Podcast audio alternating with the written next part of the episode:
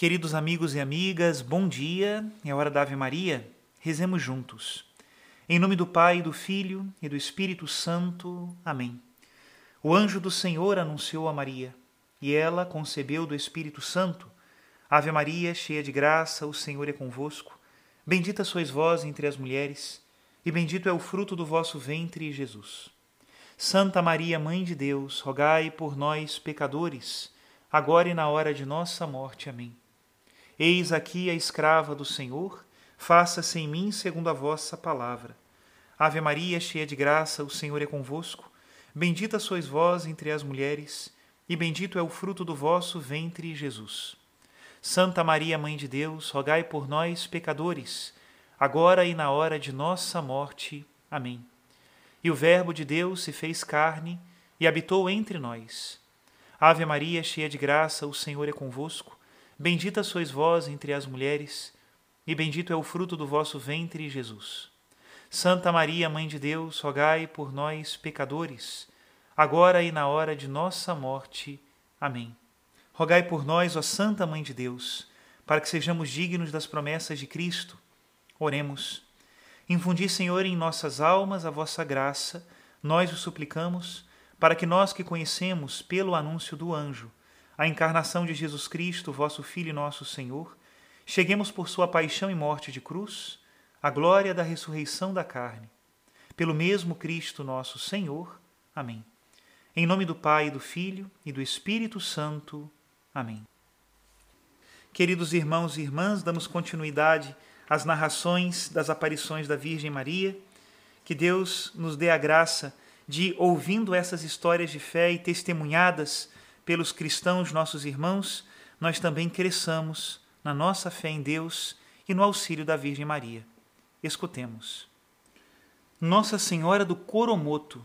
Em 1651, Nossa Senhora apareceu na Venezuela, junto à nascente do rio Coromoto, a um chefe indígena. Ela o convidou a se batizar com toda a sua gente. Ele aceitou o convite, então foram batizados cerca de 700 índios em um só dia. Depois da celebração, Nossa Senhora apareceu para todos os índios que se haviam convertido, mostrando-lhes seu contentamento. Quando morreu o chefe indígena, na sua cabana, encontrou-se um ícone da Virgem Maria, que foi levado a uma igreja e ali começou-se a cultuar Nossa Senhora do Coromoto. As aparições de Nossa Senhora do Coromoto foram reconhecidas oficialmente pela Igreja em 1698, e sob este título a Virgem se tornou a padroeira da Venezuela. Ela quis estar junto dos índios e do povo venezuelano. Vamos agora para o século XVIII e a primeira aparição que vamos relatar é aqui do Brasil. Nossa Senhora Aparecida. Na segunda metade de outubro de 1717, o então governador Pedro de Almeida, a pedido da Câmara, passando pela vila de Guaratinguetá, pediu aos pescadores que entregassem todo o peixe que pescassem. Entre os pescadores se encontravam Domingos Garcia, João Alves e Felipe Pedroso. Eles pescaram por muitas horas sem nada apanhar. Chegando ao porto Itaguaçu, no rio Paraíba, João Alves lançou a rede e apanhou nela uma imagem de Nossa Senhora, sem a cabeça. Mais abaixo, lançando novamente a rede, pescou a cabeça da mesma imagem. Depois disso, pescaram grande quantidade de peixes, e em poucos lances. Porém, receosos de naufragarem pela grande quantidade, decidiram voltar para casa. Fato inexplicável depois da pesca da imagem de Nossa Senhora. Felipe Pedroso guardou a imagem em sua casa por mais ou menos 15 anos. Depois a entregou ao filho, Atanásio Pedroso, que lhe fez um oratório, e todos os sábados ali se reuniam os vizinhos para cantar, rezar o terço e fazer outras devoções. Numa destas ocasiões, repentinamente, se apagaram duas velas que iluminavam a imagem, apesar de a noite estar serena e sem vento. Quando Silvana quis acendê-las, elas acenderam-se sozinhas, sem ninguém intervir. Este prodígio fez com que muita gente fosse rezar diante da imagem da Virgem Morena. Diante da necessidade foi construída uma capela, depois uma outra maior. Em 24 de julho de 1888, foi benta a Basílica Velha. Hoje temos a Basílica Nova, uma das maiores igrejas da cristandade, que foi consagrada por São João Paulo II em 4 de julho de 1980. O afluxo de romeiros começou com as romarias paroquiais e diocesanas de 1900. Hoje, Aparecida é um dos santuários marianos mais visitados do mundo, juntamente com Guadalupe, Fátima, Lourdes e Medjugorje. Em 1929, Nossa Senhora foi proclamada Rainha do Brasil, e em 31 a imagem foi levada ao Rio de Janeiro e lá Nossa Senhora foi aclamada Rainha e Padroeira do Brasil. O povo brasileiro está ligado à Virgem Aparecida.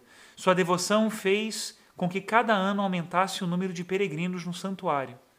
Ela usou as redes de um pescador, aparecendo de uma maneira misteriosa, para poder ser venerada e amada pelo povo brasileiro. Nossa Senhora de Montanhana. Em 1729, em Montanhana, no Alto Adige, na Itália, enquanto Domenica Tarsa cuidava das ovelhas, repentinamente, sem que houvesse uma causa, as ovelhas começaram a se dispersar em todas as direções. Pareciam ter ficado loucas. A pastora, sem saber o que fazer, gritou: Maria, Jesus, ajudai-me. Neste momento, Nossa Senhora lhe apareceu e lhe disse: Tu chamaste Jesus e Maria em auxílio, e estes te ajudarão. Uma vez tu prometeste ir ao santuário de Nossa Senhora do Caravaggio. Não precisa ir para lá. Vai antes à festa da Ascensão de Cristo na capela de Santa Ana, em Montanhana. Lá tu encontrarás uma imagem da Virgem do Caravaggio. Ajoelha-te e reza a Jesus e a Maria com um coração sincero, e então verás coisas maravilhosas. No domingo seguinte, Domênica foi à capela.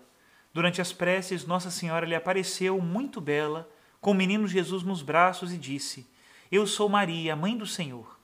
Suplico-te que fales dessa aparição ao padre do lugar. Não tenhas medo. Não te acontecerá nada de mal. Eu estarei contigo. Em meu nome deves comunicar que em cada ano, neste dia, seja celebrada uma festa. Poucos acreditaram o padre se mostrou cético. Numa outra aparição, Nossa Senhora disse: Eu escolhi este lugar como trono da minha misericórdia. Quem vier rezar aqui com fé não retornará para casa com as mãos vazias. Interesse-se para que seja construída uma espaçosa igreja, pois os meus devotos virão em grande número.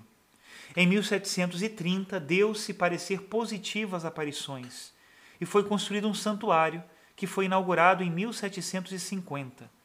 Nossa Senhora, sempre quando estamos nas dificuldades e a invocamos, nos atende. Nossa Senhora do Rosário, do Vietnã. Em 1798, no Vietnã, cristãos residentes em Lo Vu, por causa da perseguição, fugiram para Lavan, Anã. Lá, todas as noites, se reuniam numa cabana para rezar o rosário. Numa destas ocasiões, enquanto rezavam, a Virgem Maria lhes apareceu acompanhada de dois anjos e lhes disse: Filhos meus, vós tendes rezado e implorado em meu nome. Eu vos preservarei de qualquer perigo, e todo aquele que rezar aqui, eu o atenderei. Não muito tempo depois foi construída ali uma igreja em honra de Nossa Senhora. A Virgem Maria nunca deixa de atender os seus filhos que juntos rezam o Santo Rosário.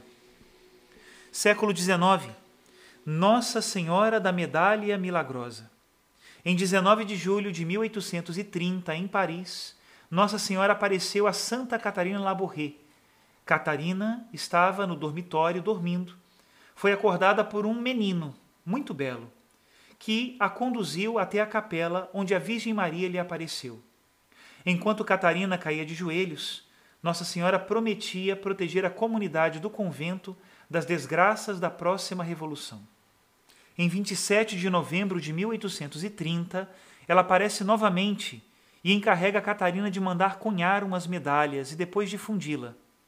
Como padre confessor Jean-Maria Aladel não lhe deu crédito, Nossa Senhora apareceu novamente e insistiu para que se fizesse a medalha.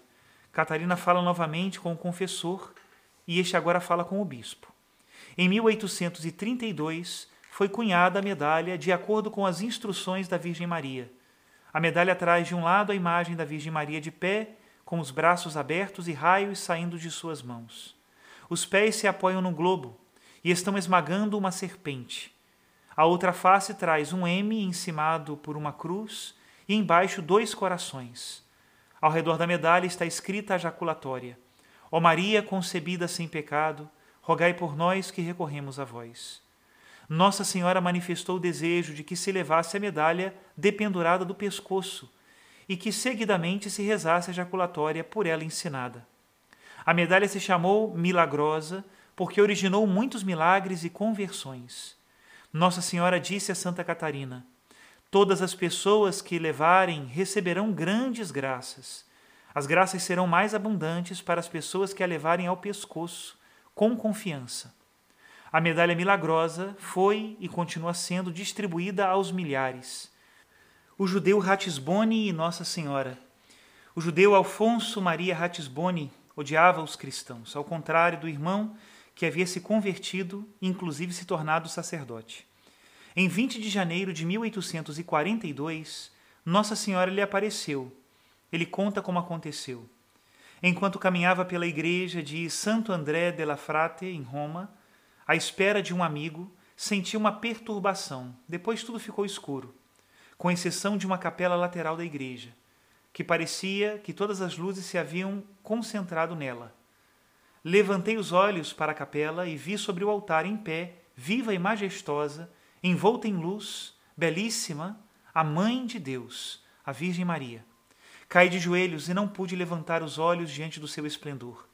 Fixei então o olhar sobre suas mãos e vi nestas a expressão do perdão e da misericórdia. Com estas mesmas mãos, me fez um sinal de ficar de joelhos, mas uma força irresistível me atraía para ela. Na sua presença, ainda que ela não me tenha dito nada, entendi a deformidade dos meus pecados e do estado em que me encontrava. A beleza da religião católica, em uma palavra, entendi tudo em um único instante. Ratisbone recebeu o batismo dez dias depois, na mesma igreja, pelas mãos do cardeal Patrice, e mais tarde se tornou sacerdote. Depois foi à Palestina e se dedicou à conversão dos judeus. Como sacerdote, deixou o seu segredo. Disse: Eu vos darei o meu segredo eu conto tudo para a Virgem, tudo o que me pode atormentar e inquietar-me, e depois deixo que ela faça. Maria vai em busca de seus filhos rebeldes e os convida à conversão. Foi o que ela fez com amor, aparecendo ao judeu Ratisbone, que se preparou e recebeu o batismo. Durante a vida, ele dizia que sentia um imenso desejo de rever a bela Virgem. Por isso desejava deixar este mundo para se encontrar com ela. Até aqui as citações. Nos séculos 19 e 20 multiplicaram-se muitas aparições de Nossa Senhora, por isso nós vamos selecionar e falar daquelas que são mais famosas e mais importantes também na história da devoção popular à Virgem Maria nos últimos dois séculos. Que Deus abençoe a todos. Em nome do Pai, do Filho e do Espírito Santo. Amém.